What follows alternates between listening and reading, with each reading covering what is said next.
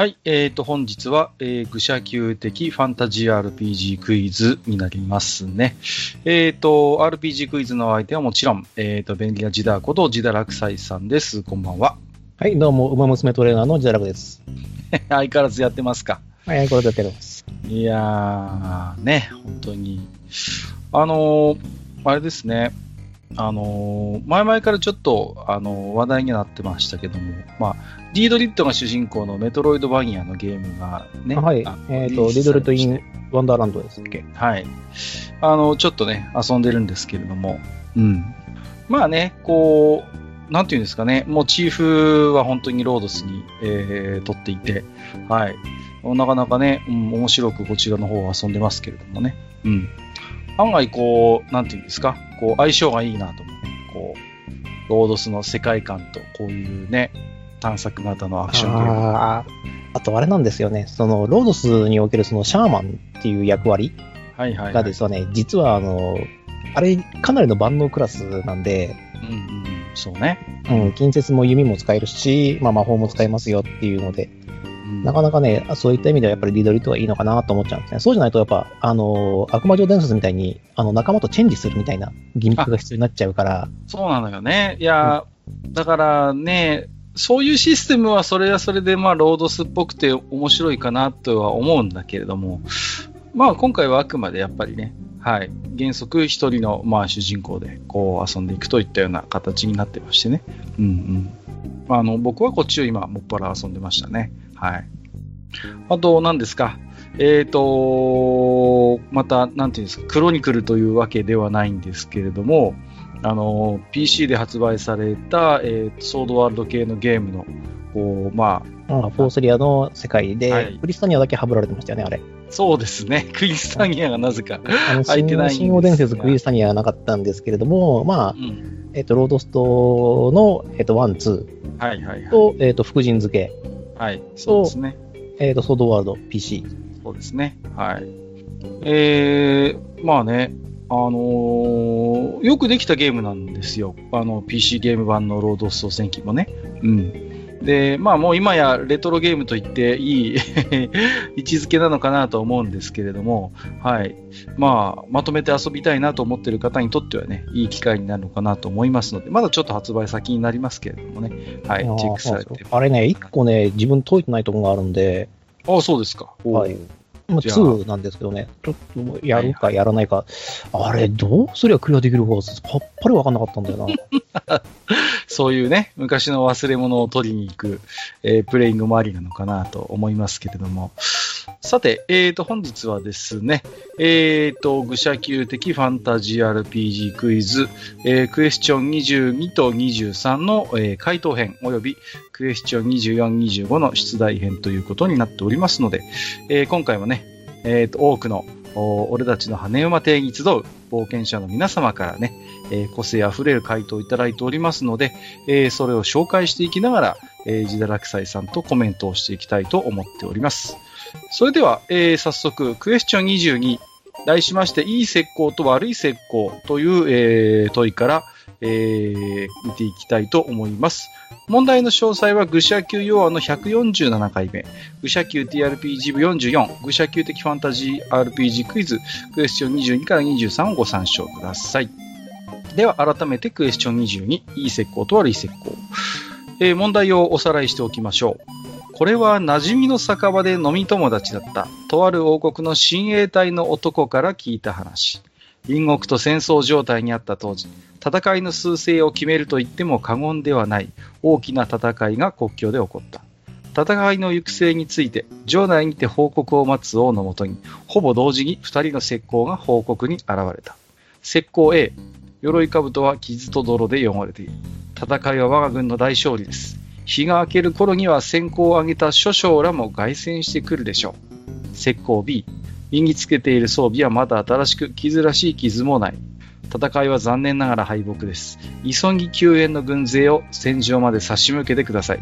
被害が拡大しております。相反する二つの報告に王は狼狽したが、この国の頭脳とも称される参謀たる大臣が、簡単な質問を2人に1つ投げかけ、どちらの石膏が本当のことを言っているか、その場であっという間にカッパしてしまった。その問いについて考えてもらいたい。ちなみに大臣はもともと軍属で、今の石膏隊長であるグスタフとは窮地の間柄だったという。残念ながらグスタフの容姿は平凡そのもので、これといった特徴はこの大臣であっても思いつくものはなかった。さらには王の間にいた者は誰も2人の石膏と顔なじみの者はおらず、また2人が身につけている装備も我が軍の正規品であることは間違いなさそうであったという問いでございました。ちょっと問題が長かったんですけれどもね、えー、早速、回答を見ていきたいと思います。はい。はい。差出人、負は宇宙船の D。で、終始、金井美香風の声でお願いしますっておっしゃってますけど、あの、おっさんに何を求めているんだということで却下させていただきます。また、金井美香とか古いなっていうね。だ、だし、あの、結構甲高い声だから男に出せる人っていないんじゃないかな。なかなか特徴的ですよね。うん、はい。うーん、金井美香って言われて、誰が出てきます？えっ、ー、と、私はここでは言えないキャラクターが出てきました。あ、そうですか。はい。僕はアイドルジャンシス・ジーバイですね。さあ、じゃあ早速回答を見ていきましょう。回答者、クラウディア。えー、種族、えー、呪文詰まりのスプライト。家出妖精、鑑定屋の看板娘。手紙ではなく羽馬邸に直接来店。えー、店で飲んでいるドワーフやパンダの周りを飛び回りながら、ねえねえ、今のお話の石膏って何？えっ、ー、と、ザンスカール帝国の次期主力製、え、次期主力量産機のトライアル用モビルスーツ？嘘絶対嘘嘘ついてるって。顔見たらわかるんだからもう、あのね、あの、全部ひらがななんで読みにくいこと仕方がない。えー、うんうん。一応突っ込んでおくと、釈光ね、それ。ありがとうございます。えー、あ、忍者みたいな人のことなのね。うん、忍者は知っている。汚いから。さすが汚いから。つまり、二人の忍者のうち片方は敵の忍者が味方のふりしてて嘘ついてるってことね。で、クイズの中で本物の忍者のボスにあたるおじさんのどこにでもいそうな顔がヒントって感じよね。こういう時はブラフをかけちゃうのがいたずらの技法ね。例えば、その場にいるおじさんの中で立派な髭を蓄えた忍者とは関係ない人がいるとするじゃない？そしたらこう聞いちゃえばいいのよ。お前たちのボスであるヒゲ将軍グスタフがこの中の誰か知っているかってね。すぐにヒゲの人をガン見しちゃった方が偽物よ。そうしたらこう言ってあげればいいわ。間抜けは見つかったようだなって。きっと鎧兜は兵隊さんの死体から奪ったか奪うために殺したんでしょだから泥や傷がついてた方が偽物なんじゃないかな。どっちの言葉が嘘だったか、それを信じて行動したりしなかったりすることで、どっちの方が大変なことになるか考えたらね、ということでいただいております。はい。え、ー、と、読みにくかったんですけれども、まあ、え、ー、と、回答の肝としては、まあ、ブラフをかけるということですね。はい。まあ、こういう、こう、どっちかが嘘をついているというパターンで、まあ、どうでしょう、真っ先に思いつく方法がやっぱりこのブラフをかけるということかもしれませんね。うん。あるいはもう一つ王道があるとするならば、えっ、ー、と、真実を知っている者にしか分かり得ない情報を尋ねてみるといったあたりがおそらく、えー、まあ、王道の解決方法なのかなと思いますが、えっ、ー、と、クラウディアさんは、このブラフをかけるという方法を選択しているようですね。はい。で、まあ、まあ、グスタフがどういう人間かわからないけども、ヒゲ将軍グスタフがっていうことで、えー、っと、そういうブラフをかけてみるということですね。うん。まあまあ、一つ方法としてはありかなと思いますし、回答もちょっとこれに近いことは近いんですけれどもね。うん。ただどうでしょう、実際にその、グスタフが、まあ、あのー、本当にヒゲを蓄えているキャラクターだったりした場合に、どうなのかなっていうことはありますしね。うん。ブラフをかけるときに確実にその、ね、それが誤った情報であるけれども、真実味を帯びているということを、が、まあ、一つやっぱり肝になってくるのかなとは思います。うん。まあ、悪い回答ではないかなとは思いますね。うん、まあ、これは十分答えとしては、うんうん。良いのではないでしょうか。実際にこのロールプレイをされたら、まあ正解というふうに私は判定しちゃいますね。そうですね。これ私も GM の立場だったら、これで、まあ、えー、偽物の石膏はボロを出したということで自然なロールプレイになるのかなと思いますね。はい。次行ってみましょうか。はい。えっ、ー、と、差出人、モイライ水産と書かれた、えー、風浪の以下略。えー、差出人黒と、種族越前クラゲ。種族越前クラゲ？これはまた簡単な説問ですことをほほ。こんなのこう尋ねればいい話ですわ。大臣、それでは今の言葉の合言葉を確認する。山 !B、元 !A、川あ、大臣、貴様。何これオッテイン軍の忍びではないな、ということで、はい、いただいておりますけれども。これ顔文字ついてますけど、ジダラクサイさんですかこれ。いや、私はこんなに間抜けな回答はしないですよ。じゃなんですけれども。はい。ということで、えー、すいません。これ元ネタがよく分かってないんですけど、何ですかね、これは。ああ、何なのかは分かりませんけれども。はい、えー。ということで、あ、今見てますけれども、あ、なるほど。えっ、ー、と、おでいよ。うん。あ、あ思い出した。ライブはライブだ。ライブですね。はいはいはいはいはい。すいません。思い出すのに時間がかかりました。なるほどね。えー、っと。まあ、こういう時にあらかじめね、あら、えー、っと、合言葉を定めておけば、こういう方法は、まあ、えー、っと、通用するのかもしれませんが、えー、決めているとは限らないし、あるいは、えー、なりすましている石膏もね、まあ、バカでなければ、簡単な合言葉とか不調のようなものはおそらく下調べはしてくるでしょうから、これはちょっとね、罰に近い三角かなと個人的には思います。まあ、これはね、何が難しいかというとですね、うん、えっ、ー、と、情報を出した石膏、石膏が、えっ、ー、と、この場合だと、その、えっ、ー、と、重要情報を握っている、いわゆる上級士官に当たるような立場にあるはずなんですよね。そうですね。こうなってしまうと。はいうん、要するにその合言葉まで確認しています。だって合言葉を多くルフしてしまえばそれだけ盛りやすくなるから、そうそうそう。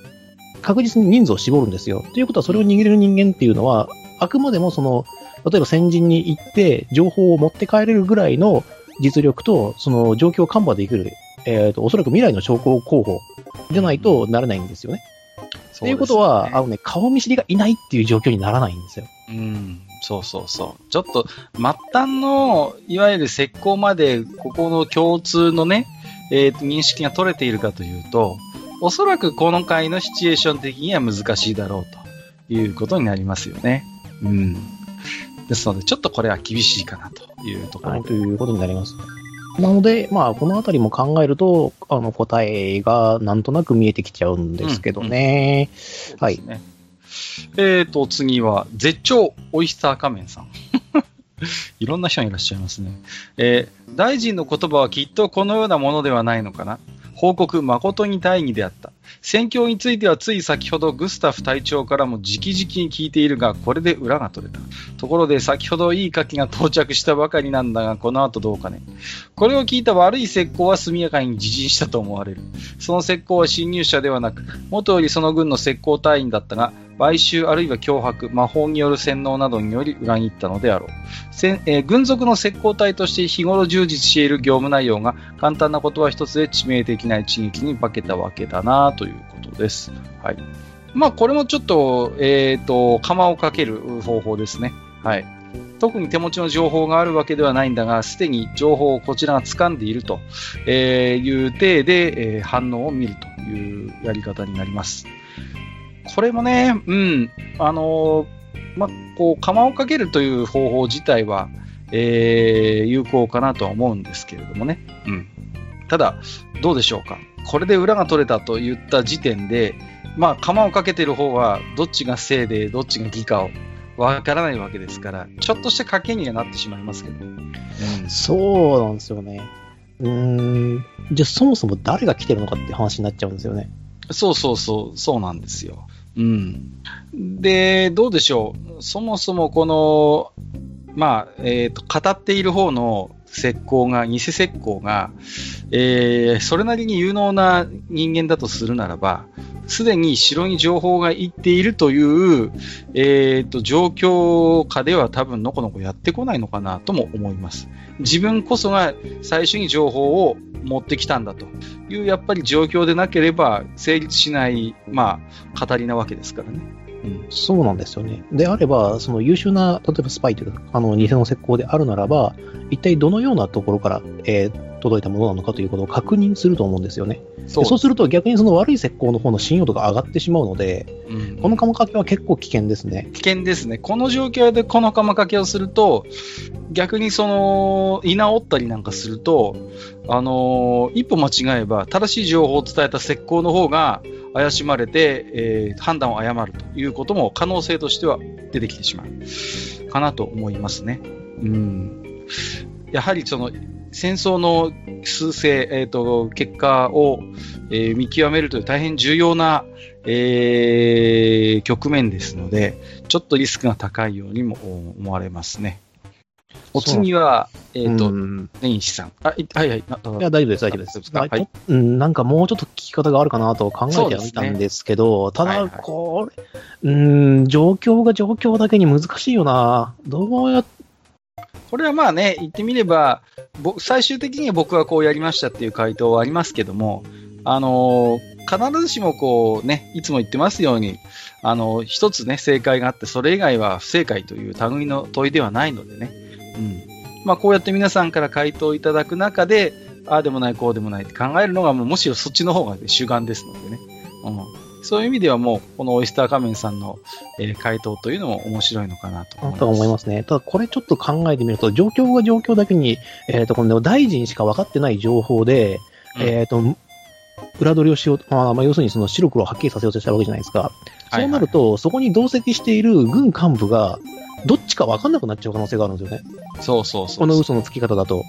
その釜掛けの仕方だと、え、いや。うあの、大臣殿の、そんな知らせ私は聞いてませんけどみたいな面されたら、それで終わってしまうので、そそそれで終わりますよね。はい、で、でもあるし、あの、本当の石膏が、あの、うん。なんでっていうことになっちゃうと、そう、歌、そこで、本当の選考がそれはおかしいとか言い始めると、うん。もう混乱しますよね。そう場が混乱してしまうので、逆にこの大臣がもし本当に知恵者であるならば、こういった問いかけ、そう要するに、あの、どっちかを黒塗りしようとしているっていう判断をやるというのはかなり危ないことのように思えちゃうな。ちょっと今、ねあの、状況を考えていたんですけども、こうなった時に、まあ、あの、ほら、私結構人狼をやってるので、はいはいはい、はい。こういうやり方をすると、あの、表が裏になってしまう可能性がありますね。高いんですよ。だから自分、大臣だけはわかるんです。うん大臣だけはわかるんだけど、じゃあそれを説得してる時間がないような現状ですよね。そう。時間がないんですよ。要は、すぐに判断しなきゃいけない。いけないような状況で。で、例えばその大臣の言葉をその王とかその他の人たちが信じてくれるかどうかっていうのは、なぜかというとですね、大臣が嘘ついちゃってるからなんですよ。うん、そうそうそうそうう。ん。そうなんですよ。だから、それをね、いや、後から実はこれは石膏の真偽を見極めるための方便でしたっていうことを、後できちんと説明しなきゃいけないんだけれども、結局、今回のシチュエーションの難しいところは、3人でいるわけじゃないのよね。石膏 AB 大臣しかその場にいないっていうシチュエーションだったら、十分今回の問いは説得力が、今回の回答は説得力があると思います。だけど、問題は、その場に他のね、面々がいるっていうことなんですよ。結局、ね、王様も含め、軍の幹部も含め、同じ場所に同席しているというシチュエーションの中でどうするか。かつ、ブラフをかけていることを石膏に蹴取られてはならないというところが難しいんですよね。うんそうなんですよ。で、あるならば、やはり、えっ、と、この場にいる人間が、嘘だとすぐに分かるような嘘をつかなきゃいけないということなんです。もしそのブラフをかける場合は。そうですよね。そうなんであれば、えっ、と、その軍の上層部であるとか、王である人間からしてみれば、ああ、こいつ釜かけてるなってことが分かるから、顔に出すようなことはないでしょうんうんうんう。と思っちゃいますね。そうですね。まあ結局どちらかの嘘をついているということ自体は大臣でなくてもみんな分かってるわけですよね。相反する2つの報告が来てるわけですから。だからその時点の大臣の言動として、あ、こいつ釜かけてるなっていうのは、えーっと、分かるシチュエーションに持っていかなきゃいけないというところが難しいですよね。うん。えーっと、お次は根岸さんお待たせしました。えー冒険者、えー名前、ライア・ハーディ、種族、ホビット、種族、えーっと、シーフじゃないぜ、スカウトって言ってくれ。羊、今はまだ語れないな。お、新キャラ出ましたよ。おっと失礼、ここいいかな。あ、お嬢さん、ここにもエールを。それからフィッシュチップス、あとコテージパイは、あ、できる？じゃあ、それも持ってきて。ああ、ごめんごめん。自己紹介がまだだったね。ライア・ハーディ。見た目の通りスカウトさ。え、ライアー？かっこ嘘つきハーディだって？まあよく言われるよ。気にしてない。本名ってわけじゃないからね。いや、シーフじゃないよ、スカウトさ。見た目じゃわからないって？ネギリムのおっさんなら来ないと思うよ。最近そそくさと出ていくと思ったら、こんなところに来ていたんだね。え、なんで来ないかって？今日は知人と一緒にこの店に来るって言っといたからさ。まあ嘘。ジョークなんだけどね。え、なんでその知人がいると来ないのかって？わかるだろ？ドワーフの好まない知人だからさ。愉快だろ、あのおっさん。俺もドワーフの職人と付き合いがあるんだけど、そうだよ、仕事柄ね。ドワーフなんてドイツも偏屈で付き合いづらいよ。その点あのおっさんは違うね。話がわかる。偏屈ではあるけどね。え、何の用だって？いや、その石膏の問題、うってつけの俺が答えてやろうと思ってさ。前の時こっそりついてきて聞いていたんだ。えー、それでネギリムのおっさんには荷が重いかと思ってさ。二人の石膏の大きな違いはその装備の汚れ方なわけだろ。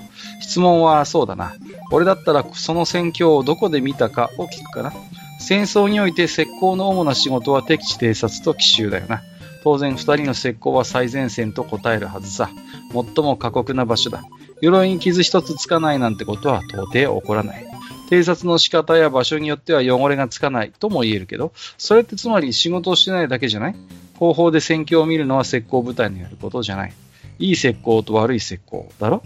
傷のついていない方は偵察の時点で大軍に恐れをなして逃げちまったんだろうね。だから援軍を頼んだ。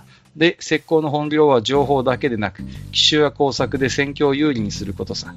そしてきっちり仕事をした結果、見事勝利をもぎ取った、まさにいい石膏さ。なんて偉そうに言ったけど、実はそんなに視線をくぐり抜けてきたってわけでもないからさ、当てずっぽうなんだけどね。まさかどっちかが偽物の石膏だったってオチはないよね。あ、パイプ吸っても大丈夫？ということでいただきました。この回答ね、面白いですね。はい。えっ、ー、と、要はですね、二人とも偽物じゃないっていう ことですね。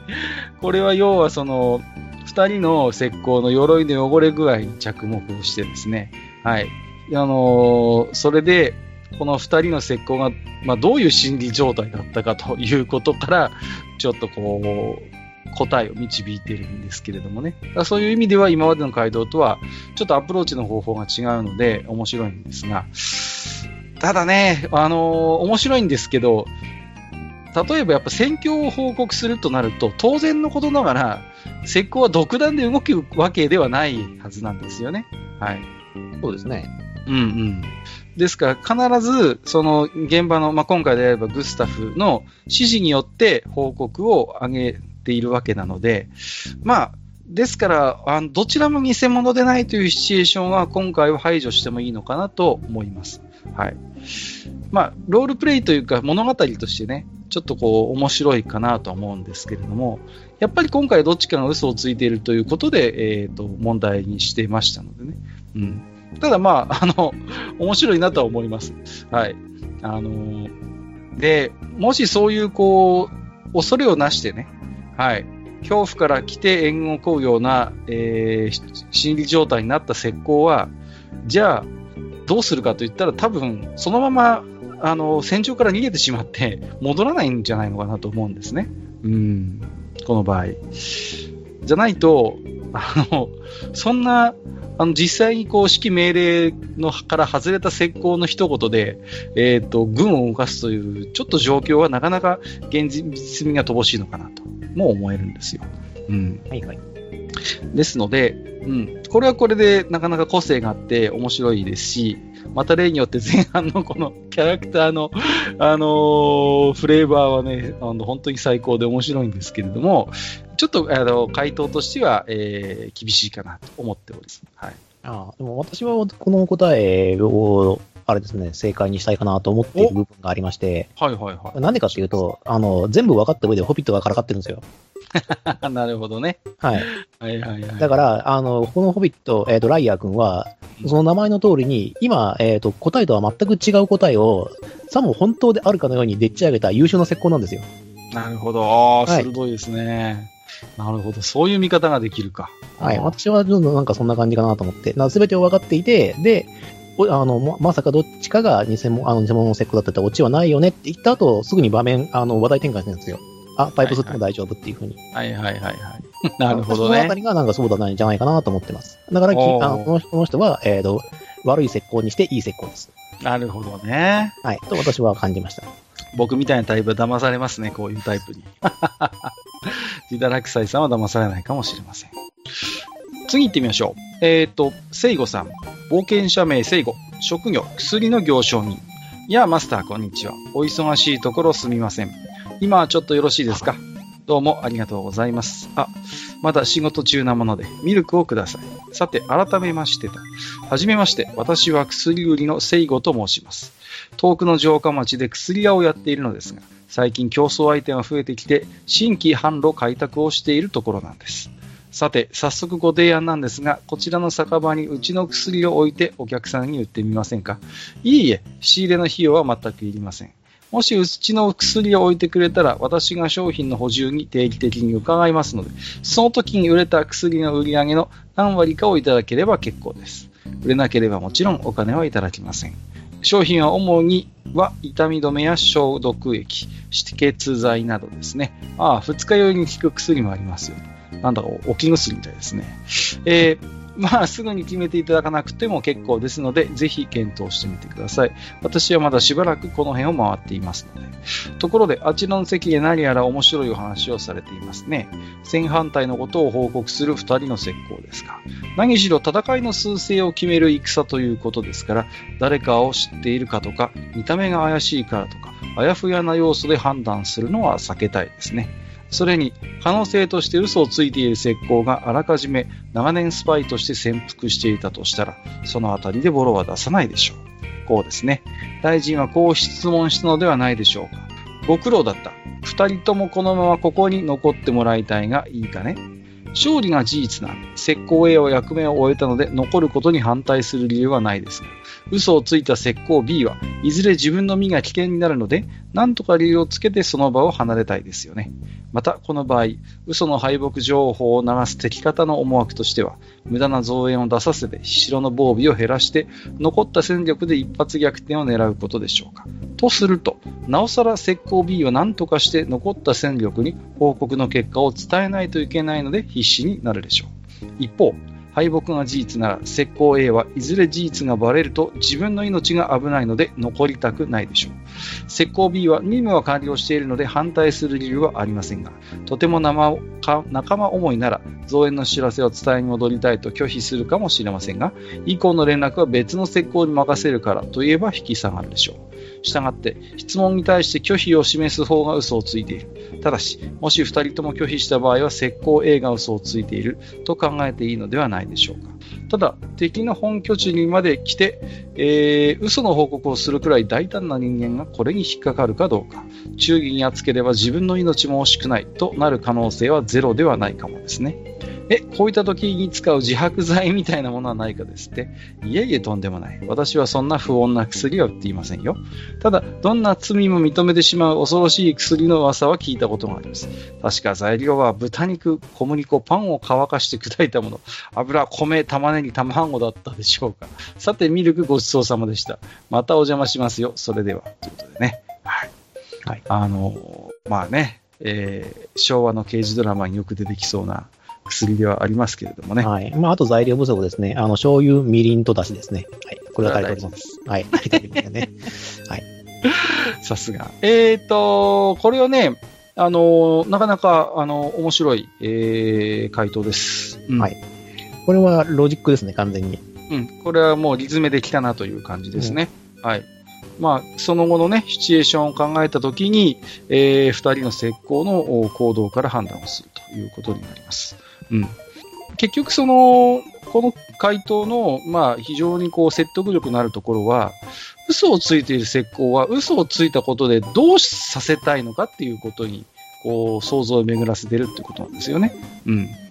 だからそれについてちゃんと場合分けをして、えっ、ー、と、考えているので、まあ、この答えも僕も GM だったら、はい、あのー、おそらく正解にしているとと思いますね。うん。どちらかの石膏がそのまま、ちょっと様子がおかしくなる。あるいは、えっ、ー、と、突然、えー、行方をくらましてしまうといったような、えー、シチュエーションを用意して、結果的に石膏 AB の見分けをすることになるのかなと思います。うん。まあ、ほとんどね、あの正解なんですけれども、あのまあそうですね。あえて無理やりあらを探すとするならば、ちょっと時間がかかるということですね。若干ながら。はい。えーそうですね。私も、えっ、と、この方法であれば、えっ、と、どうしようかな。えっ、と、プレイヤーの、あの、慣れ次第にもよるんですけども、はいもし、あの、私がやっていた、あの、子さんのプレイヤーがやってきたらアウトにしちゃいますね。おおなるほど。はい。あの、なぜかというとですね、ここに来ている資格というのは、少なくともこの軍大将が、要するに王の近くにいるわけですよ。はい。えっ、と、それを、要するに、えっ、と、資格となり得るものを、長時間ここにおあの、とどめ置くっていうことがかなり危険な行為だと私は思ってしまうので、なるほどね。うんはい。えそうでなくても、例えば、軍、あの、大臣に一発ぶち込んでから死んでしまうようなこともできるし、うんえっ、と、嘘をついている場合ですよね。まあ、あの、何かしらのタイミングが起こるということは分かっているので、そうなると、嘘の絶好は。それだけを待って、その、な何かが起こった瞬間、誰かが、誰もが気を取られた瞬間に行動を起こされたときに、果たして、誰かが対応できるのかっていうのがかなり怪しくなっちゃいます。はいはいはい。はい。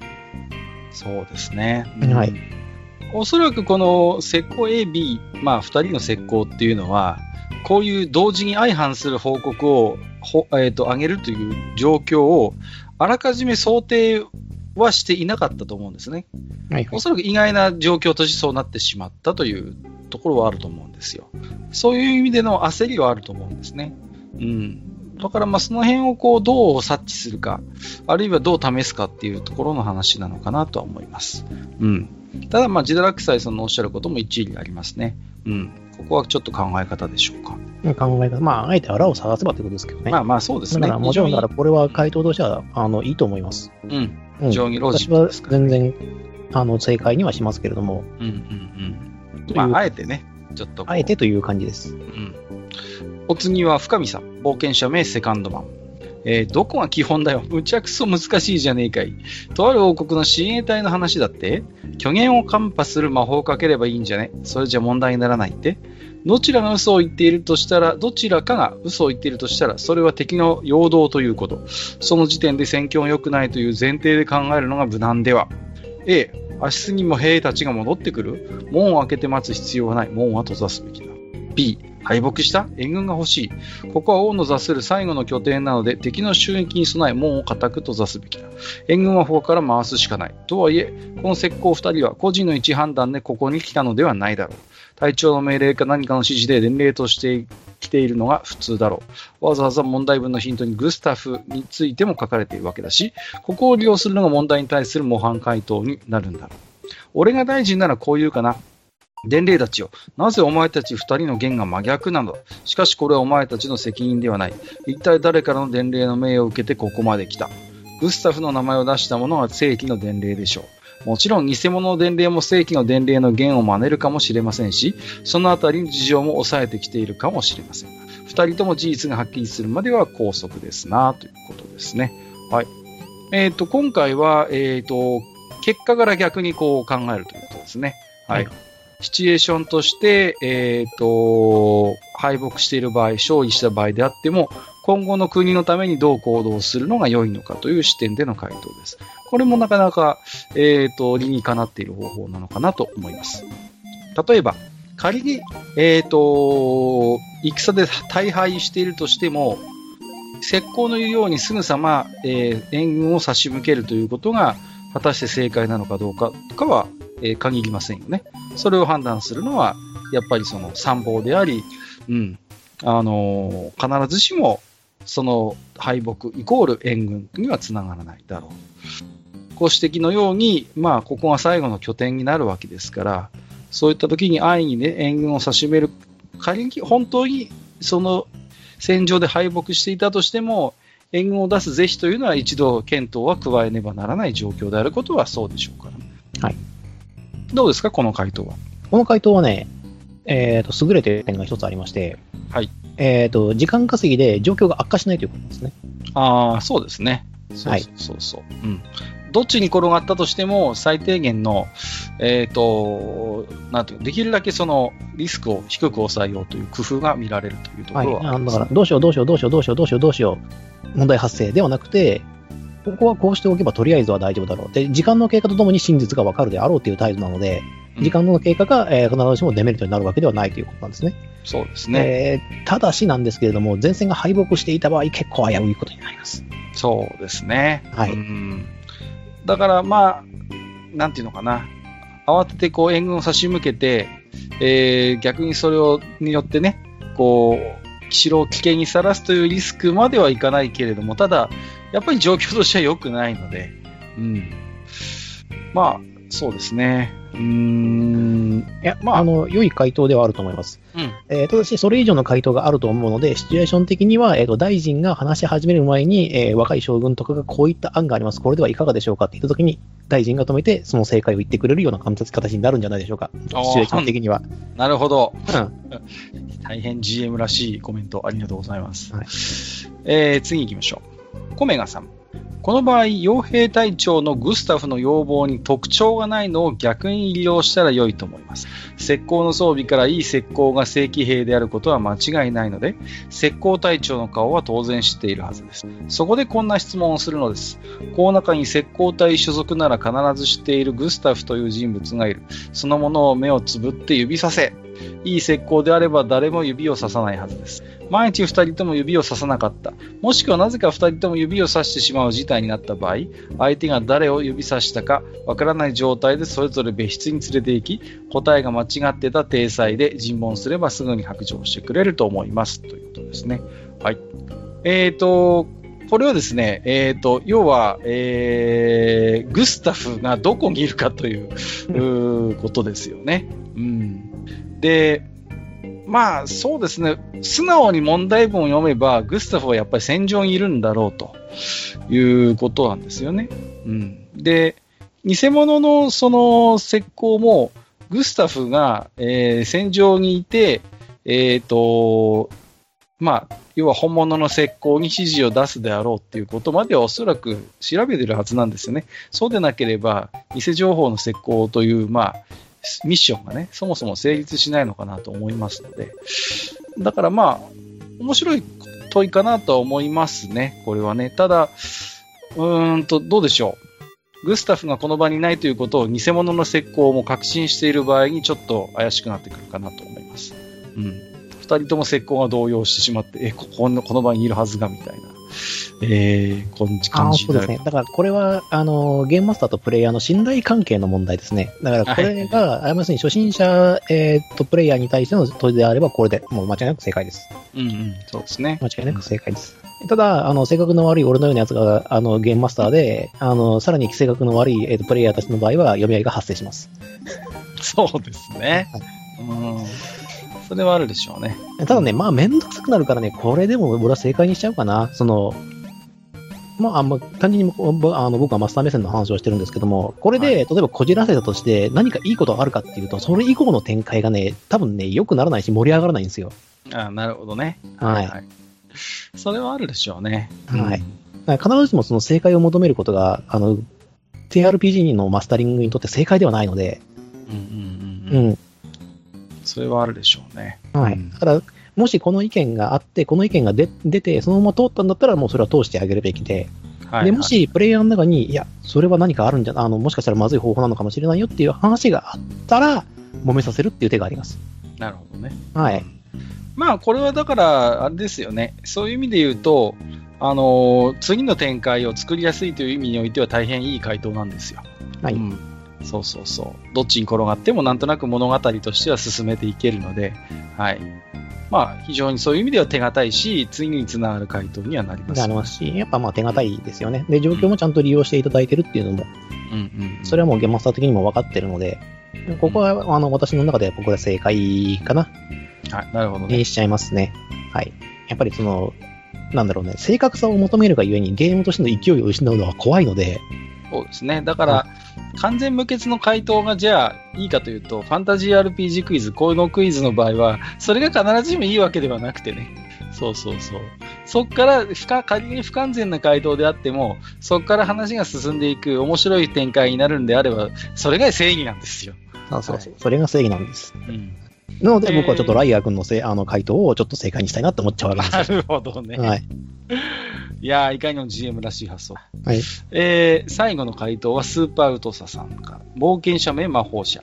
えー、締め切りギリギリで失礼します。自国の装備で異なる報告をする石膏がいれば、どちらかが偽装しているのでしょう。大臣は、私はグスタフであると前置きしてを、急ぎ詳細な報告があるものは申し出ようと伝えます。前置きの後の質問は多分何でもいいと思います。自国の石膏兵ならば、前置き段階で疑問に思うでしょうが、偽装兵であれば気づかず報告しようとするので、嘘が露見してしまうという感じです。グスタフさんは石膏兵には上司ですしね。仮に二人ともすぐ喋らなくても表情でわかるかもしれません。ちなみに私は血まみれの石膏兵が怪しいと思っています。以上回答でした。それでは、というです。はい。変化球できました。私、私こそがグスタフである。うん。どうでしょう？あの、物語として面白いんですけど、ただ、やっぱ大臣ってそれなりの格好してますし、よ、少なくともこう、石膏隊長の風景はしてないと思うんですよね。はいはいはい。で、王のそばにはべっていることを考えても、私はグスタフであるって言われても、どうでしょうかね。おまあ、偽物の石膏兵は、まあ考えよければ、うん、これはブラフだなってやっぱり気づきそうなものですけどもね。それにね、一応戦場でグスタフからの指示を受けて報告に来ているという状況なので、そこになんでグスタフがいるのっていうことになりますからね、これは。うん、どうでしょう？ん、これはまた難しいところなんですよね。う。はいはいはい。これはね、難しいっす。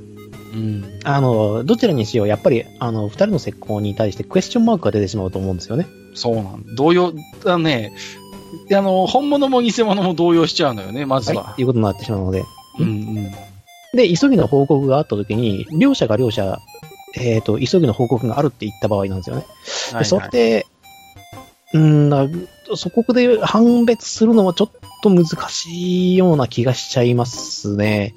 ですね。それはちょっとなかなか大変かなとは、えー思いますけどますよね。ううーん。だって、その、グスタフであるっていうのは何かの符号かもしれないっていうふうに、味方の石膏も思っちゃう可能性があるので、で、えっ、と、例えば、えっ、と、B の方ですよね。まあ、負けてるんですぐ逃げなきゃなんないっていう場合は、緊急性があるので、一生懸命それを説明しようとするんですよ。で、それに対して大臣が、あ、こいつ嘘つけか？っていうふうに思っちゃうと、うん。っていう判断が下せてしまう可能性があるじゃないですか。それがまずいかなと思っちゃいますね。はいそうですね。うん。はい。えー、ということで、えーいただいております。はい。ありがとうございま。ありがとうございきましょう。はい正解行く前に私の回答言っておきます？あ、どうぞ。いいですよ。はい。えー私の回答はですね、えっ、と、じゃあ、君たちとりあえずその鎧を脱いでくれないかとほ言います。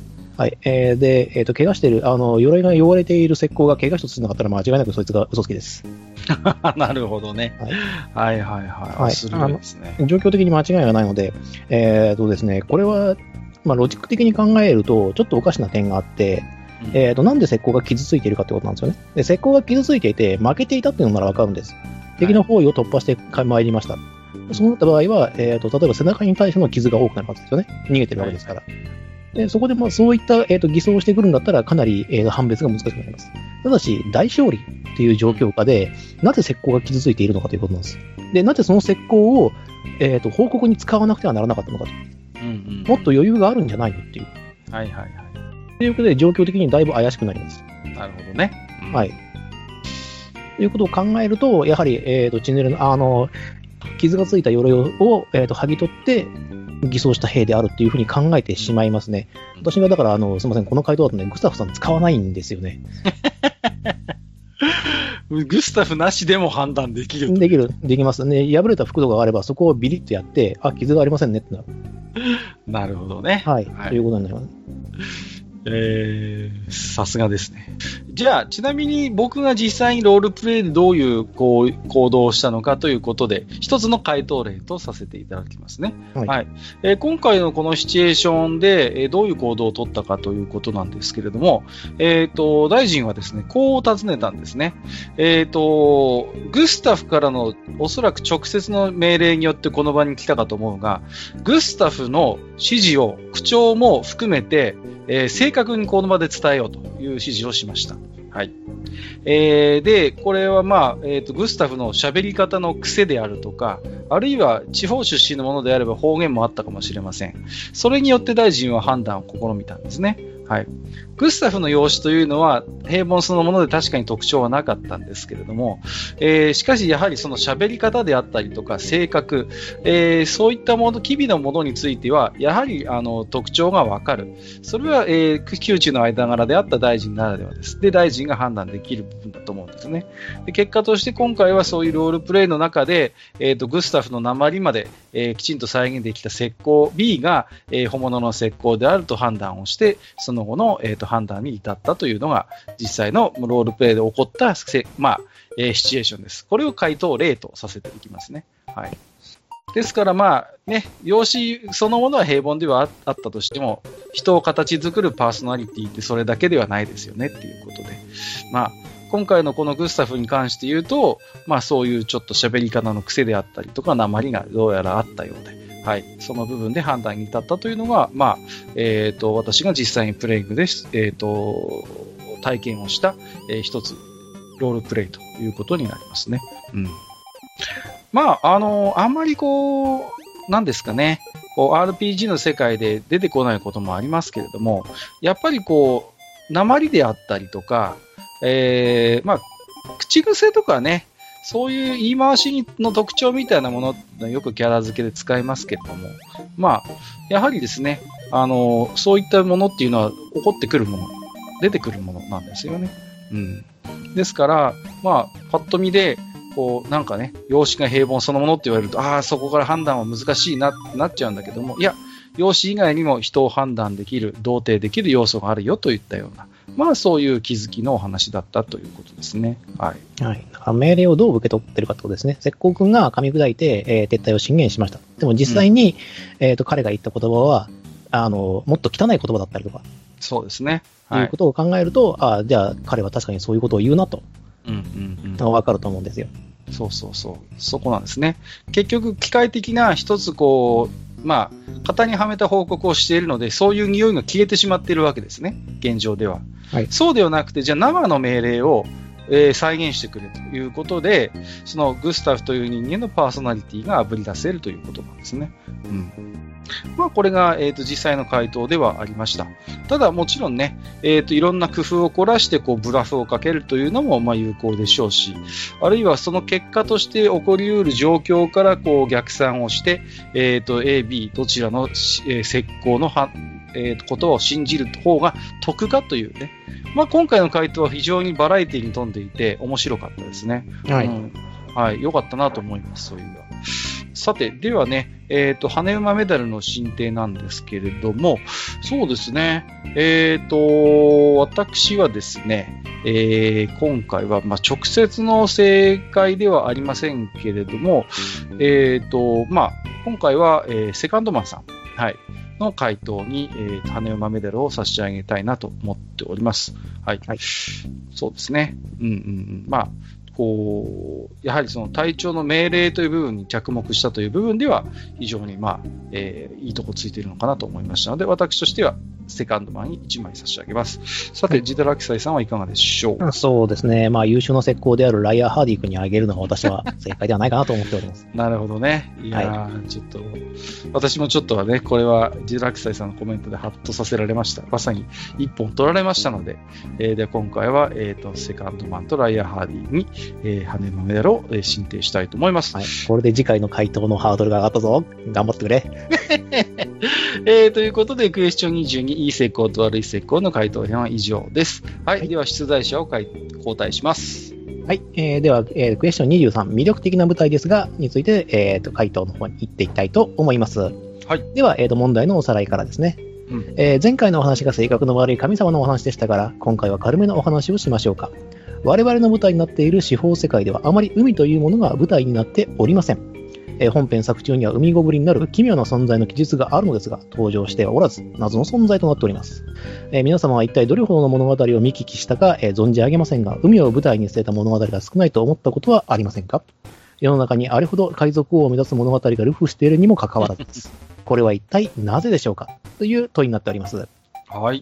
はい。ええー今回特例、特別なんですけれども、私の方の回答から先にですね、一応、行こうかと思います。まあ、なぜかというとですね、別にこれ正解ないからなんですけども、うんうん。一応こちら側で用意した答えというのが、はいえーまずですね、あのーパーティーのですね、装備制限が厳しくなると。うん。はい。あ海に落ちてしまっては死んでしまうプレートメールを着た選手を船の上に乗っけるのはかなりの勇気がいります。そうですね。これはゲームマスターも勇気がいります。うん。はい。まあ、大抵水泳判定に絶望的なペナルティがかかるので、厳しいよね。はい。それこそね、あの、某懐かしのですね、あの、フォーチュンクエストのように竹アーマーみたいなものであれば大丈夫ですけども、まあ、およそプレートを着込んでね、海に乗り出すなんていう、まあ、よく見ますけど、いあの漫画とかでもね、イラストとかでも見ますけど、ようやるなと。自殺、自殺行為だぞというね。あのー私自身金槌なんで、もう衣服を着てる時点で絶望的なんですよ。いや、実際ね、プレートに限らず、こう、何かを着込んでいる。鎧であれば、どのような鎧であれ、やっぱ行動の自由は効かなくなりますからね。はい仮にね、ソフトレーザーだってそうなんだ。だから、そういう状況下で海に落ちた時に、特別な訓練でもしていない限り、まあ、ほぼ死にますよね。はい。残念ながらさようならという形になってしまいますよね。うんそれこそなんかそれに特化したような、えっ、と、防具。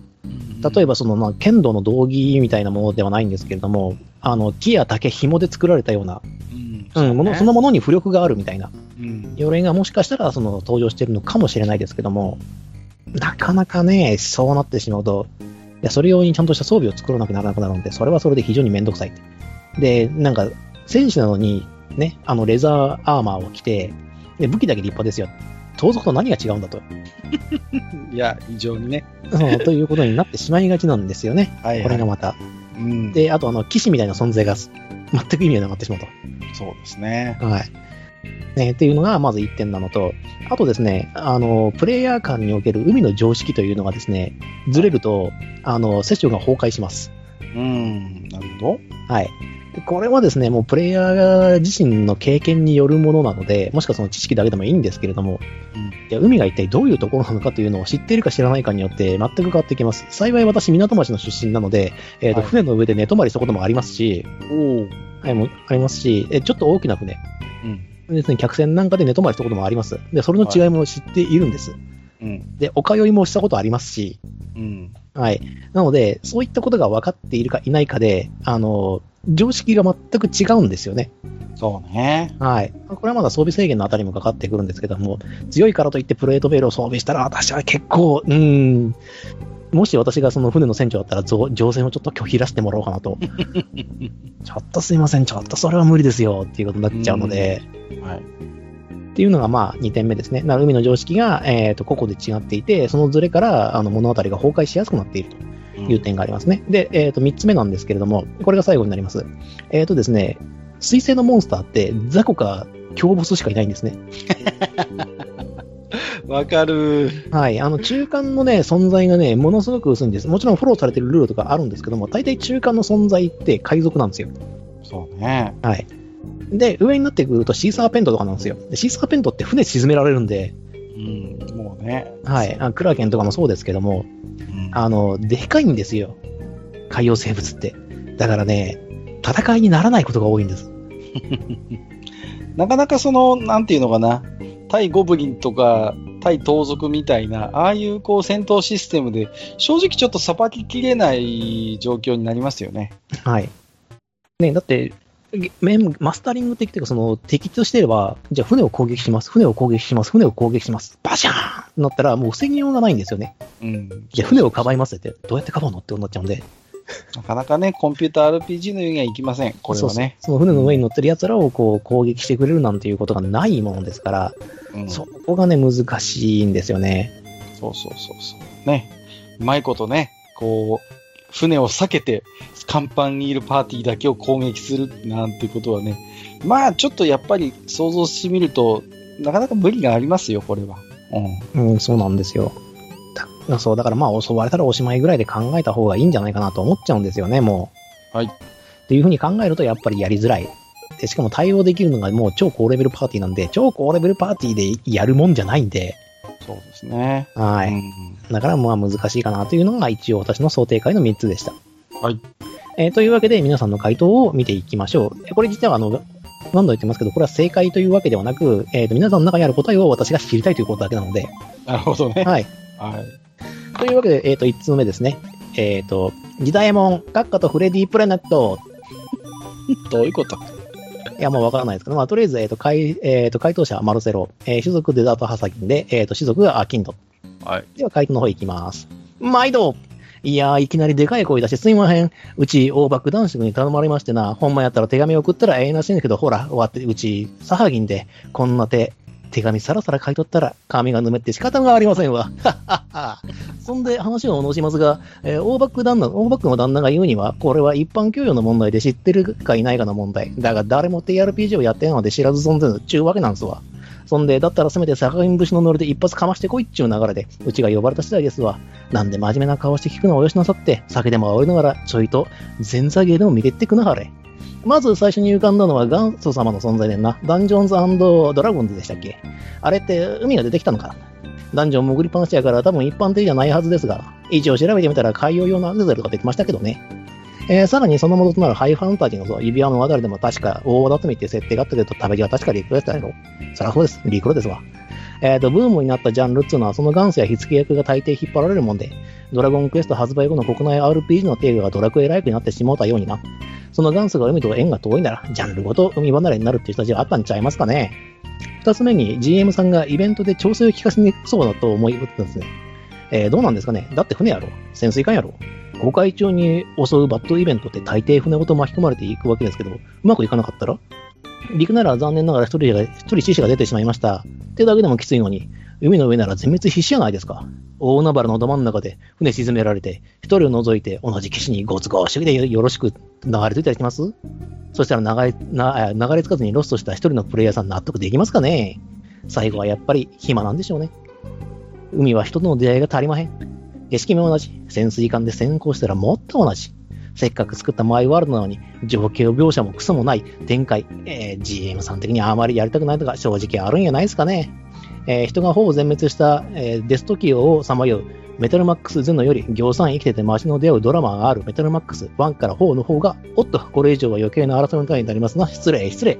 大バックも棚には悪いですがね、うちに話せることはこんなもんですわ。せめてお耳、お耳慰めになったなら、うちの羽山邸に足がかん、足を運んだ甲斐がありましたわ。という回答をいただきました。あの、話し言葉でキャラ付けをするのはね、なかなか読み手に負担がかかるので、えー、ほどほどにしておいていただきたいのという要望があるんですが、まあ、それはさておき。さておきです。うん。うーん、まあ、回答の大きな流れとしては、自堕落斎さんと近いところがあるのかなと僕は思いましたね。うんうんうん。そうですね。まずまあ、第一にその元祖的にもやっぱり指輪物語にしてもダンジョンズドラゴンにしても海のところはほとんど扱ってねえよと。そもそも海ってあったっけっていう。そうですね。はい。うんそれでもまあ、なかなか海はなないかなと思うところが一点ですね。で、えっ、とまあ、そう、ゲームマスターがね、イベントで調節聞かせにくいんですよ、あれ。うん。ねあのーまあね、こう、ふ、船で移動しなきゃいけないシチュエーションって出てきますけど、大体僕の実際のプレイングの中ではもう移動手段として割り切って、はい、着きましたみたいな。はい、出発つきましたっていう状況にそうそうそう。したい。し、してきた。うん、うん。難しいんですよね。なかなかね。うん。だからその辺の気持ちはよくわかりますよ。うん。うん。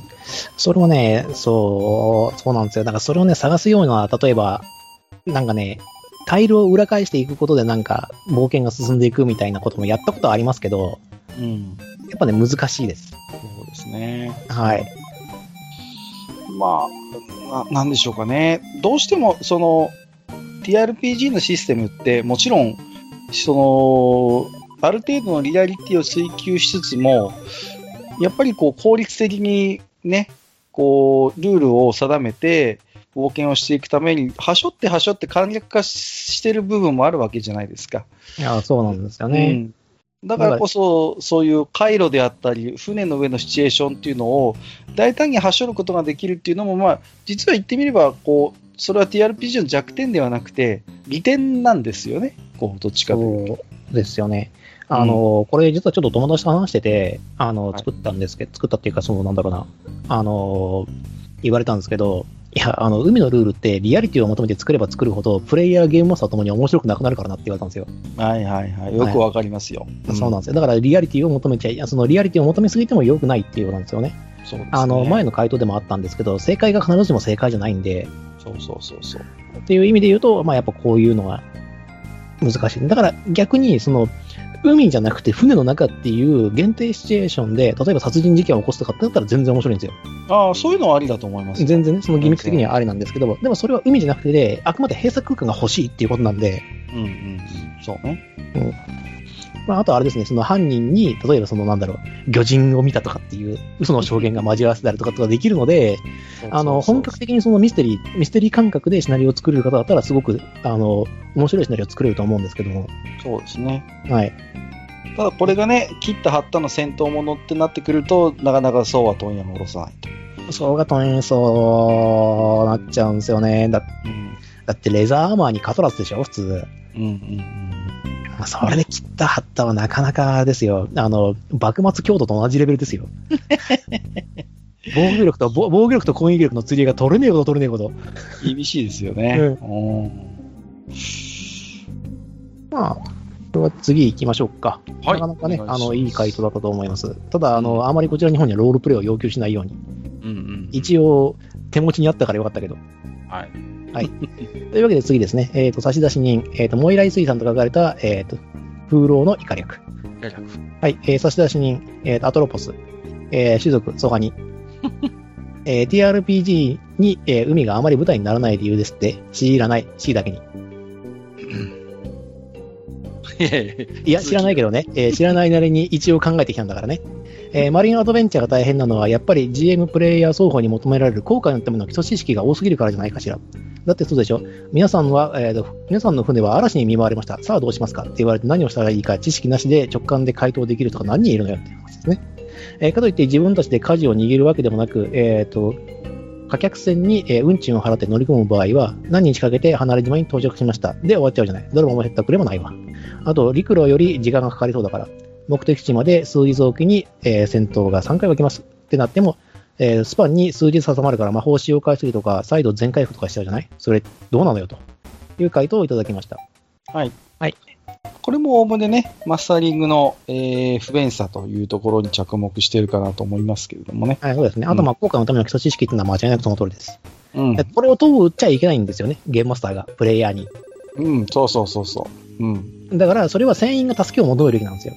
そうですね。うんじゃな、何のために海の専門家たる、そういうね、船員とか船長がいるんだってことになるわけですよね。うんだからこういう状況になった時に、まあ僕だったら、やっぱり船長が、おい、お前らこっち行けとか、あれあれしろ、これしろって、やっぱ指示するはずなんですよ。冒険者とはいえ、海の素人なわけですからね。うん。うんただそういう人間を出すことによって、プレイヤーを動かすっていう方法はあるかもしれないけど、自発的にプレイヤーに何かさせるっていうのは、それこそ逆に船長や船員の足を引っ張りかねないし、おい、お前ら何やってんだってことになるわけだから、うんうんうん。厳しいですよね、実際そうなっちゃうとね。厳しいですね。で、それが再開行動であろうとも、ねうん。それがその世界の海の常識かどうかはまた違うのでね。そうそうそうそう。やっぱりね。うん。だから基本そういう船の上のシチュエーションっていうのは必ず海の専門家たる乗組員、クルーがいるので、うん。まあ、そういう人間をうまく使ってやっていく、やりくりするしかないだろうなと思うし、そういうね、海の知識みたいなものまで、じゃあ、プレイヤーに求められるのかといったら、それはちょっと厳しいし、それを押し付けるんだったら、ちょっと面白くないよねっていうことですよね。そうなんです。だからもちろんその海の経験を積んでるプレイヤーたちであれば平気ですよ。はいはいはい。もちろんそれはそういうところがあるんですけども、いやそれをちゃんとすり合わせておかないと割と大変なことになります。なんでこれができないのって言われても知らねえよってことになっちゃうんですよ。そうですね。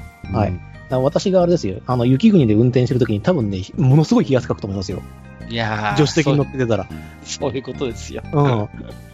行きます行きますとか言って、トゥルットゥルーンってなると思いますからね。絶対にね、嫌がると思うんですよ。ね。はい。あ俺運転しますよって。うん。2月ぐらいに。いやー、嫌だね。怖いっすね。いやどうしてもね、だからそういうところはあるあると思いますよ。うん。はい。じゃあ次行きましょうか。え次ですね、えー、根岸さんから回答いただいてます。えっ、と、冒険者名、ライアー・ハーディ、えー種族ホビット、種族は石膏、筋は今語るべきではないということなので。うんでは、えー回答の方を行かせていただきます。このタバコはね、うちの畑で取ったものなんだ。え？畑を持ってるかだって？ああ、いや、親戚の畑だった。僕は冒険者だからな。畑なんて持ってない。まあ、親戚なんて家族と同じだろ？違う？ところで、ここのハニーマスタードソース、美味しいね。フィッシュチップスによく合うよ。みんな飲むだけなの？ああ、ごめんごめん。便利屋さんの問題ってなんだっけ？海の冒険がなぜないかだっけ？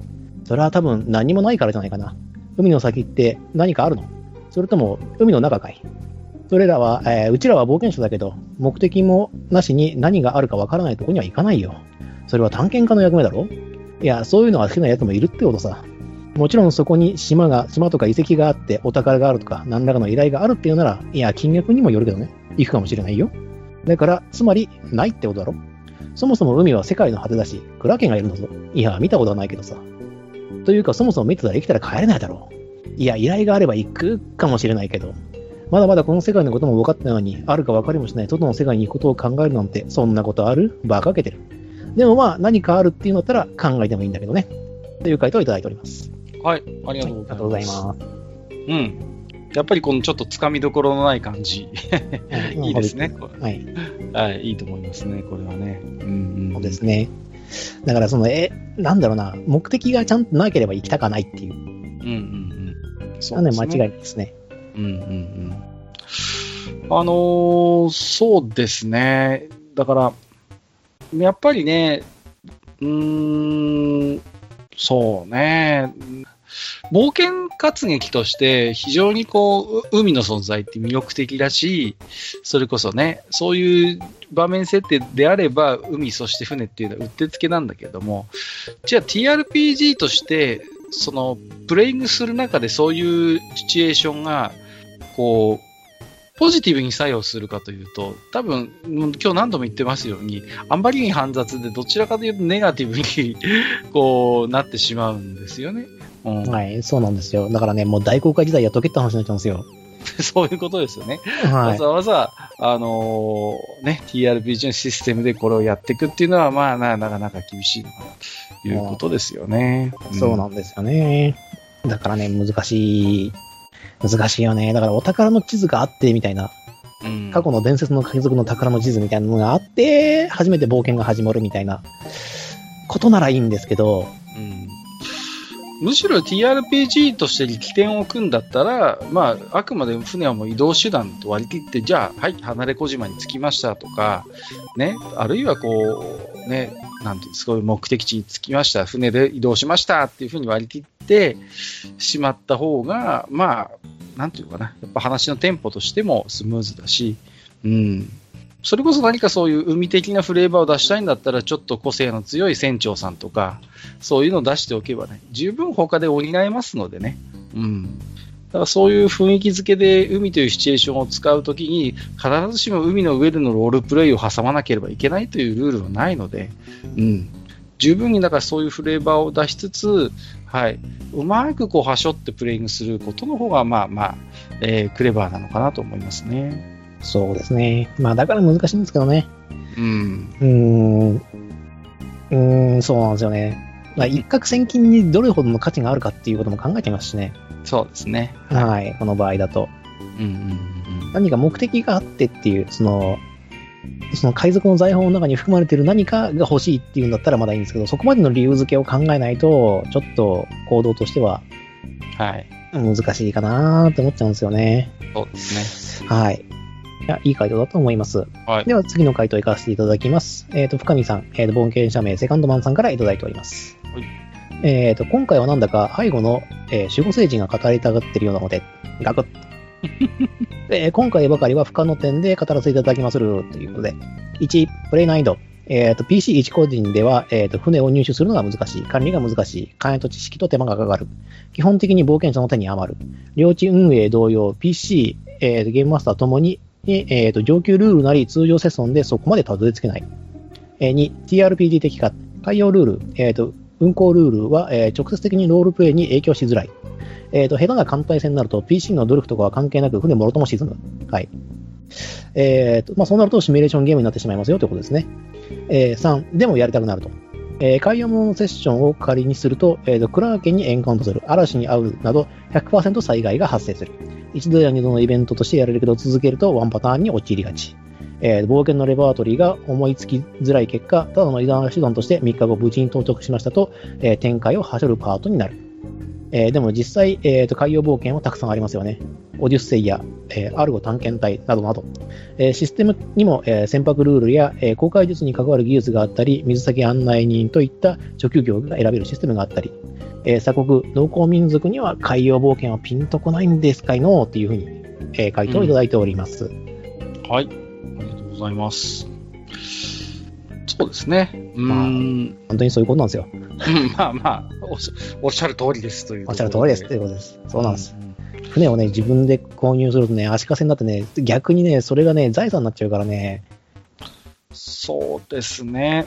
なんかこう、あの、い実際じゃ、ふまあ、船を持っているパーティーって珍しくはないんですけども、なんか持たせてしまうと、なんか使わなきゃいけないんじゃないかみたいな、こう逆に縛りみたいになっちゃって、なんとかシナリオにこの船を登場させなければみたいなことになっちゃうんで、なかなか結構ね、プレイの幅が広がるようで狭まってしまうというね、そういうところはありますよ、正直こう。船っていう存在は。うん。うんですね、やっぱりね、海ってね、ダメなんですよね。うん難しいです、ね。難しい。まあ、あの、なんでしょうね、こう、同じ船は船でも、こう、例えば、宇宙とかになってくるとまた変わってくるんですよ、これが。もう、完全にそういう、もう、宇宙船みたいなことで、僕昔トラベラーっていう TRPG 遊んでましたけども、はいあれはあるんですよ、ちゃんと宇宙船観光運用のシステムみたいなのがあって、非常に緻密なものができてたりするんで、そういうのがあるともう全然いいんですけどね。うん。もうそれってもはやその、なんていうの、船に乗っている乗組員のティアロールプレイというよりは、もはや、その、限りなくこうボードゲームっていうか、あの、シミュレーションに近い要素になってくるので、はい。まあ、だからそれはまたちょっと別物なのかなっていう感じはしますね。うん。まあ、ちょっとそんなことちょっと思い出しますね。そうですね。まあ、そうなんですよ。あとね、イベントがね、ワンパターンになりがちなんですよ。どう頑張っても無理なんですよ。でね、起こすとね、致命的なことばっか起こるんですよ。本当にね。だかはいらその辺のさじ加減の難しさはあるでしょうね。はいうんだってしょうがないし、だってね、あの、船の中で疫病が発生しましたったらもう終わりですよね。まあ、もう、ほぼ手遅れというか、はいねえ、本当に。まあ、その辺はね、私も大航海時代をやってきた人間ですのでね。はい。そうなんですよ。その辺の恐怖っていうのはありますよ、もちろん。はい。うんネズミが、猫を飼ってなかったらなぜだって言って ね、もう、活気になったりとかさ。なはい何が悲しくて船の中でネズミ退治せにはならんのかっていう話になっちゃうじゃないですか。そうそうそうね。でライムジュース飲んでさ、そうそうそうそう。解決病対策にライムジュース飲んで、ね、うんそんなんばっかなっちゃうんで、あだからね、やっぱ厳密にやればやるほど面白くなくなっちゃうんですよ。あだって起こるイベントがね、致命傷になりがちなんだもん、全部が全部。ー なかなかこう、ね、で、そういう時にこう、助文字通り助け舟を出せるかといった時に、うんそうそう、それも難しいっていうね。そうそう。たまたまこうね、他の船が近くを通りかかって助けてくれましたみたいなのさ、毎回毎回できるわけでもないからね。うん。そうそう。ね、あのね、魔法使いの使い魔がたまたま猫だったとかだったらね、そういうので、こう、もうロールプレイ回したりとかしますけど、まあ、あくまででもそれもちょっとこう、あれ寄り道的なプレイ寄り道になっちゃうから、うんメインのイベントじゃなくなっちゃうから、ですね。はい、難しいところですね。まあ、そういうことなんです。海は難しいということで、また次の回答に行きたいと思います。えっ、と、応募さんからやっていただいてます。回答者はティラノですね。はい。えー、ふむ、海か。確かに魅力的ではあるが、外部への公開となると、そういった冒険はわしならごめんじゃな。ん？なぜかだと理由を3つ挙げよう。1つ目は期間が長くなる、うん、長くなりすぎることじゃ。えー概要への公開となると、1週間といった単位ではあるまい。短くても、1月か2月。下手をすれば1年かかるかもしれん。何？それはリグロでも同じではないかだと？分かっておらんな。陸路での旅との違いは変化というものが少ないんだよ。行けども行けども水平線を見続ける毎日じゃ。退屈すぎてかなわん。天候の変化なり、えー気候するなりあるだろうが、それまでの長い期間は状況も変わらず、釣りくらいしかやることがないじゃろうよ。えー二つ目は冒険者としての個性が消えてしまうことじゃな。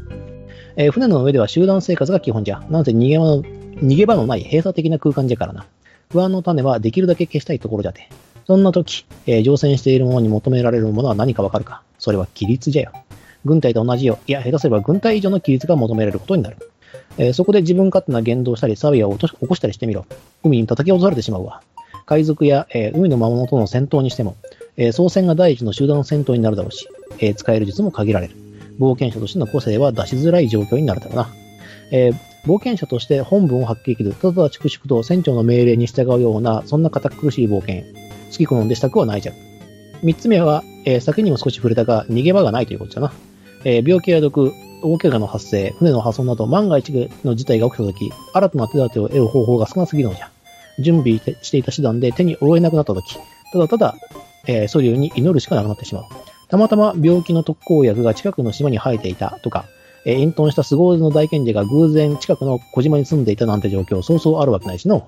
まあ、これまでの3つは建前じゃ。わしが外洋冒険を嫌う最大の理由は、それは新鮮な肉が食えん。これにつけるわ。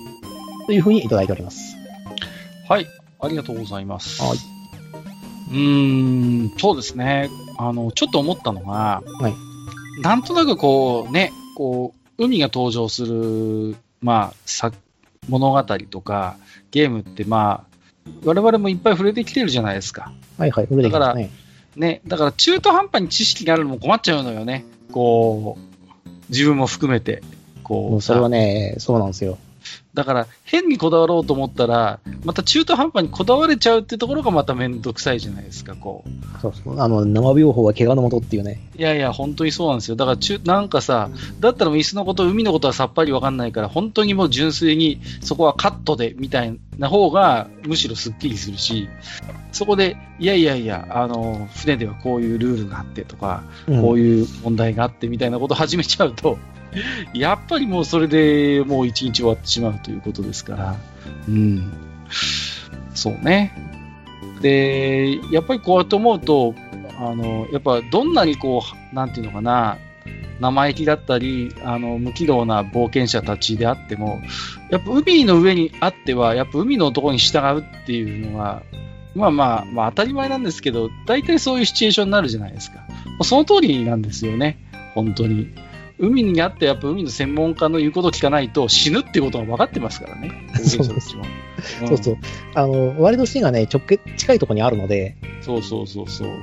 だからやっぱ海の上においては、冒険者のリーダーだろうが何だろうが、船長の指示に従うっていうのも大前提ですから、うんじゃなきゃ俺たち死ぬなってことになるわけですから、そうなってくると、じゃあそんな窮屈なロールプレイがどこまで楽しいんですか？船長に次はあれをしよう、次はこれをしようっていうね。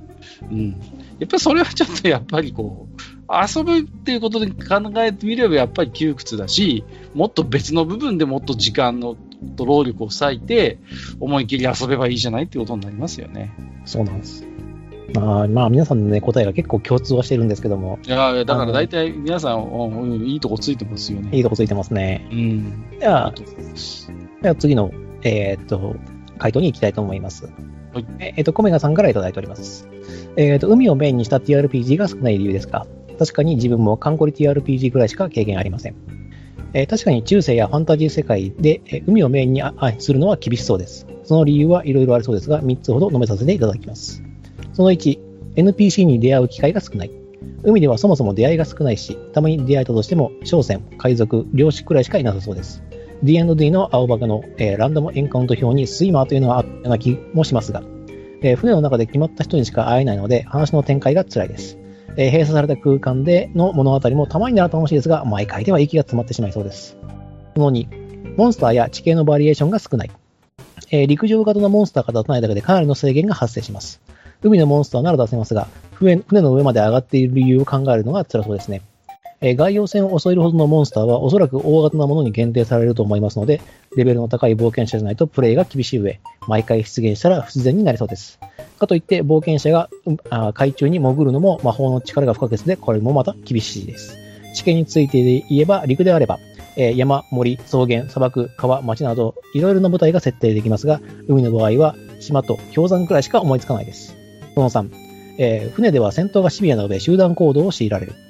えー、イタコ1枚、えー下は地獄と言いますが、えー船の場合、沈んでしまえば生存は絶望的。戦闘から逃げることもできず、個人や少数の力で事態を解決することが陸上より難しいです。また、えー戦闘外でも少人数での隠密行動やゲリラ的な行動がやりにくく、冒険者活動の自由度が制限されてしまうのが TRPG 的にマイナスだと思います。その他、魔法や武器、防具に制限が発生するのと自由度が高い TRPG ほど海という舞台が足かせになってしまいそうです。やはりファンタジーでは地に足をつけた冒険がいいと改めて思いました。という回答をいただきました。ありがとうございます。もう最後の一文に尽きるね。はい。地に足につけた冒険がいい。うん。あそうですね。だその方がやっぱり魔法や武器、あその自由度が高い TRPG っていう、もともとその自由度を求めて TRPG をやってるのに、足かせつけてどうすんのっていう話になっちゃうわけですね。まあ本当におっしゃる通りで、いろんな理由をね、こう、列挙していただいてますけど、本当にその通りです。だからこう、なんていうんですかね、ゲームにそのままこう持ち込んでくるというよりは、やっぱりこう、ね、うまいことその雰囲気だけをこう味わうっていうのがやっぱり賢いフレ、ーバーか、キャンペーンのうち1話だけこういうのをやるみたいな。そう、変化球としてね。はうんうん。い。うんやる例えばだから直接船に乗らなくても、港町とかね、そういうこう、ちょっと海の匂いを感じられる場面を設定して、そこを冒険の舞台にするってこともできたりするわけですよね。うん。だから必ずしも船の上に乗って、後悔をしないと、こう、海洋冒険ロマンの雰囲気が味わえないかといったら、決してそんなことはないわけですよ。うん。だから例えばね、そういう港町で、そういう商船ギルドの間で起こったなんかいざこざだったりとか、そういうこうちょっと海を少し物語に絡める方法はいくらでもあるので、うん。そういう意味で言うと必ずしもこう大会にこぎ入れなければこの雰囲気は味わえないっていうことでもないですからね。そうですね。まあ、やっぱシナリオの作り方的にもそうなっちゃうよな。ちょっと難しいんですよね。うんね。あの、例えばなんですけども、あの、うちのリスナー部で、例えば海に行ったとするじゃないですか。それはまあはい船の上の生活があったとするじゃないですか。うんそしたらね、私、とにかく、あの、みんなに貸し出すから、川夜に着替えてくれと。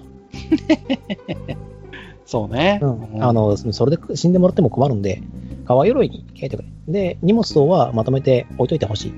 うんうんっていうようなところで、えっ、と、鎧の盗難事件を発生させますね。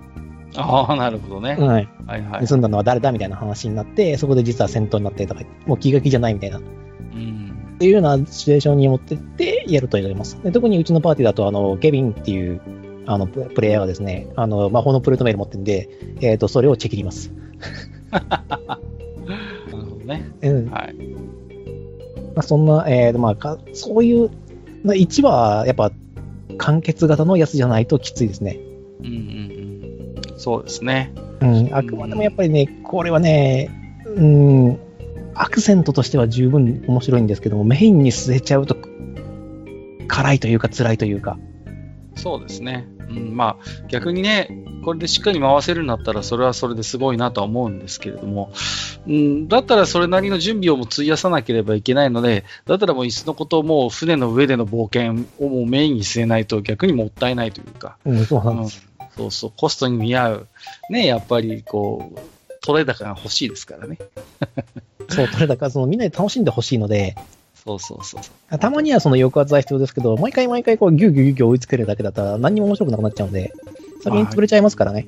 逆にね、でもこれで面白いリプレイをつけるんだったら、作れるんだったら、それはやっぱ GM もリプレイヤーもなかなかのすごい技量だと思いますけどもね。うん。まあ、だからね、ぜひ、あの、挑んでいただきたいなとは思うんですけれども、ただし、ただし、むずいよと。ですね。のは言っておきます。では、はい最後になりますね。えっ、と、クライアンコテクさんからいただいております。えっ、と、冒険者名はイオリですね。えー戦場、船の上では、えー道具や装備の追加購入が難しいこと。そもそも、ギルドへの冒険報告ができず、報酬源が限られること。巨大な軟体生物軟体生物が出てきたとき、女戦士が、えー触触手で絡め取られがちなことが厄介だと思ったでござる。という回答をいただいております。いやいや、別に触手で絡め取られるのは岡田って普通ありますからね、これは。ねえ、別に。まあ、まあ、確かに。そういう問題かって今、心の中からも、心の中から思ったんですけど、まあ、そこはそれでいいでしょう。まあね、うん、追加攻撃は難しいこと。だから、キャンペーンとして船にずっといるみたいなシチュエーションになっちゃうと、これが厳しいわけですよね。あの、冒険の途中でね、船に乗るシチュエーションがあって、また丘に戻ってきたってことであればいいんでしょうけれど。うん。まあね、今日何度も言ってますんで、あれですけども、やっぱりそれには相当の準備が必要だし、その準備に見合うだけの、まあ、えー、そこに面白さがあるかどうかっていうところ、ね、そうそうそう。あの、手間に対してのリターンが少ないっていうのはね、そうそうそう。やる方としても厳しいっていう。うん、そういうことですね。はい。はい。ということで、回答は以上になりますので、えっ、ー、と、じゃあ、メダルの方の進呈を考えなくてはならないんですが、うんはい、さあ、どうしましょうね。いやー、難しいですよ。今回、大体皆さんおっしゃってることはその通りなので、おー、悩ましい。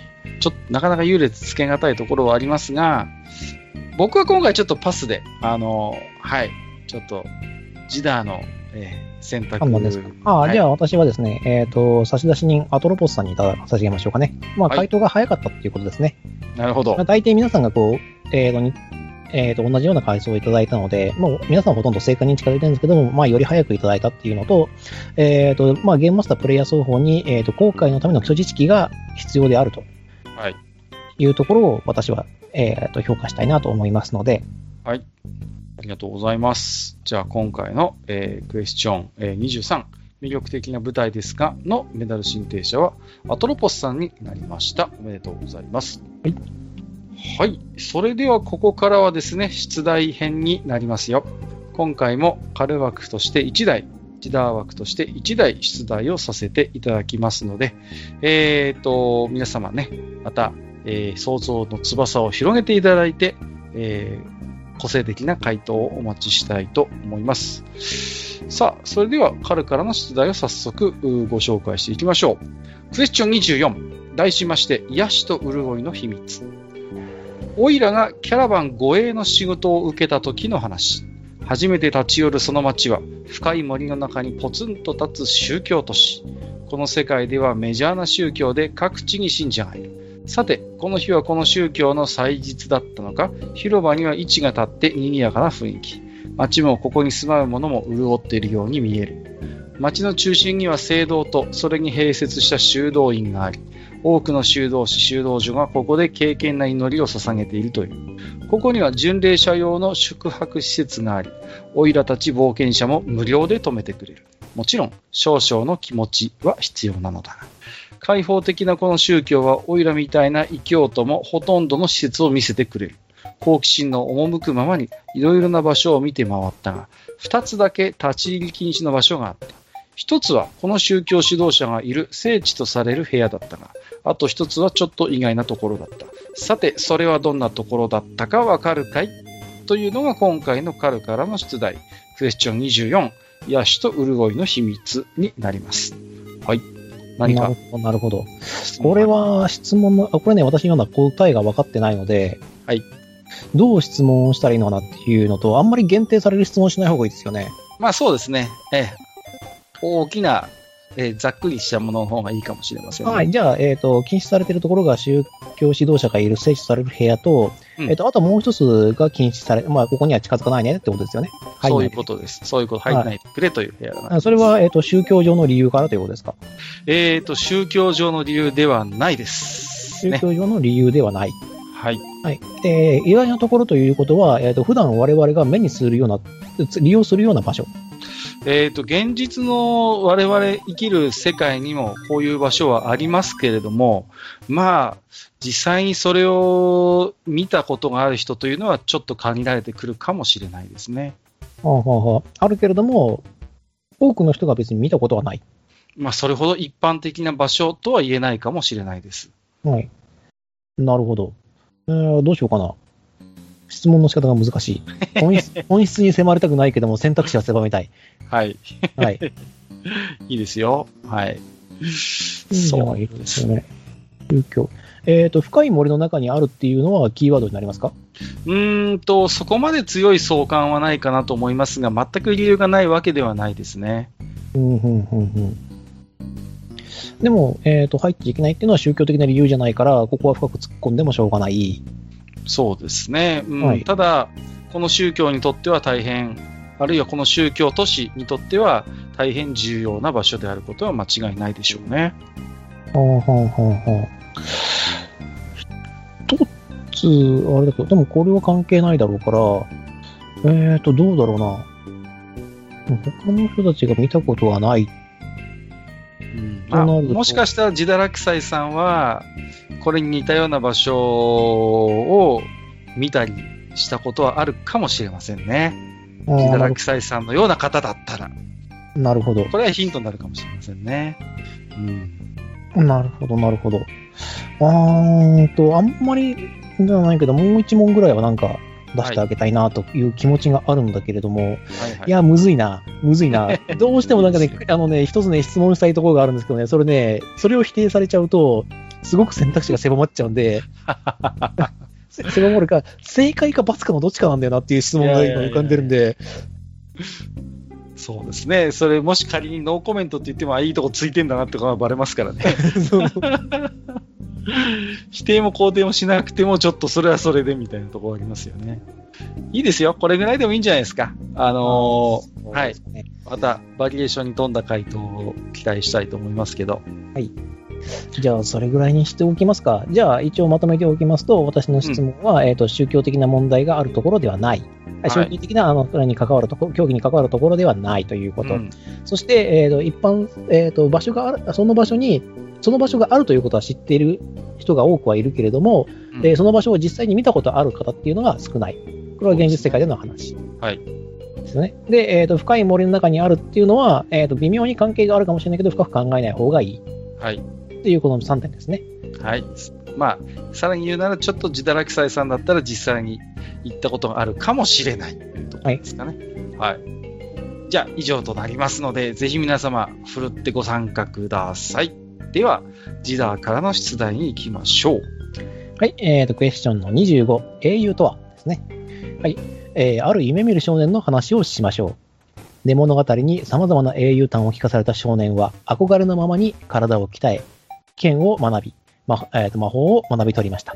準備ができたと感じた少年は、冒険者の扉を開きましたが、少年の想像より現実は過酷でした。誰にもパーティーに誘われず、一人で受けられる仕事もなかったのです。少年は焦燥に駆られ先輩冒険者に聞きました。剣も扱える。下級だって唱えられる。なぜ自分が誘われないのか。えー先輩は苦笑して答えました。お前さんが今の時代に生まれてよかったと思うよ。20年以上前だったら取り返しがつかなかった。と言われました。一体なぜでしょう？うーん、これもうん難しいな。これね、ヒントの出し方非常に難しいと思うんですよ。なぜならねいや、わかるんですよ。うーん、そうね。、はいやーえっ、と、どうでしょうかね。うーん。この、まあ、えっ、と、実際に、こう、体を鍛えて剣と魔法を学び、まあ、冒険者の扉を開いた時点で、少年はまだ少年と呼べる年齢だったんでしょうかね。そうですね少年とは言い難いかな。さすがに。さすがに。はい。なるほどね。まあ、青年と言ってもいいでしょう。まあ、いわゆる成人として扱われる。はい。きちんと。あの少なく、とも極端に年を取っているということはないですね、ないですねこの時点。うんです。で、と極端に年下ということはないです。坊やはミルクを飲んでなって言われるような年ではないですね。ああまあ、そそれなりに一人前の、まあ、はえー大人と見や見られるような年齢ではあったと。はい、そうですね。うーん、そうですね。なんだろうな。難しいですね。うーん。まあ、そう。いやー、なんて聞けばいいのかな。この世界には例えば、えー職能別のギルドみたいな存在はあるんですかね。いやあると思ってください。ああ、そういうものもあるっていうことですね。なるほどね。うん、じゃあもう一つ最後に質問です。はいえっ、と、この少年は剣と魔法を学んだということですが、えーそれを教えてくれる師匠のような存在はいたんでしょうかね。えーと、そうですね。まあ、剣は独学かもしれませんが、まあ、法は教えてもらわないとどうしようもならないので、うんまあ、先生というか、金を、お金を支払って、まあ、教えてくれるところに行くなりなんなりしてるんでしょう。そういうし、まあ、指導者はいたであろうと。だってあろうということで。はい。わかりました。うーん、そんなところかな。はい。なんとなくこれかなというのは僕の中ではありますけれども、ちょっと、はい、自信はありませんが、ぜひこれも皆様の回答を聞きながら、僕自身も勉強したいなと思っております。はい。はい。ということで、ジダー枠の出題はクエスチョン25英雄とはということでございました。はい。えーと、いつも多くの冒険者の皆様にご回答いただきましてありがとうございます。えー回答希望者の方は冒険者名もぜひお書き添えいただければ嬉しいです。回答はブログのお便り投稿フォーム RPG クイズ回答というタブがありますのでそちらを選択してお送りください。え1回の投稿につきまして1問の回答でお願いをいたします。2問とも回答希望の冒険者の皆様はお手数ですが2通お送りいただければと思います。この回のブログの記事に回答締め切り日の目安を記載しておりますので、えー一度目を通しておいてください。えー皆様のね、えー回答、この RPG クイズにつきましては、えっ、と、基本、これが正解、あとは不正解といったような扱いはしておりません。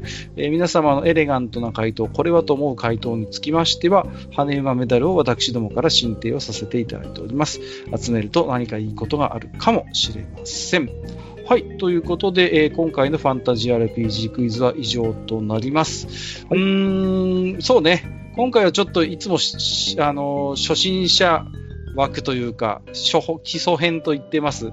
彼の出題もちょっと難しいかもしれませんが、まあ、ぜひね、皆様、想像の翼を大きく広げていただいて、面白い回答、これはと思う回答、我々が膝を打つような回答をお待ちしたいと思います。はい。はい。ということで、本日もここまでお聞きいただきましてありがとうございました。RPG クイズのパーソナリティは私、こえーカルコとカッカと、はい。えー、成田ブレアンが来たら天井まで回します。自堕落斎でした。本日もお聞きくださりましてありがとうございました。はい。ありがとうございました。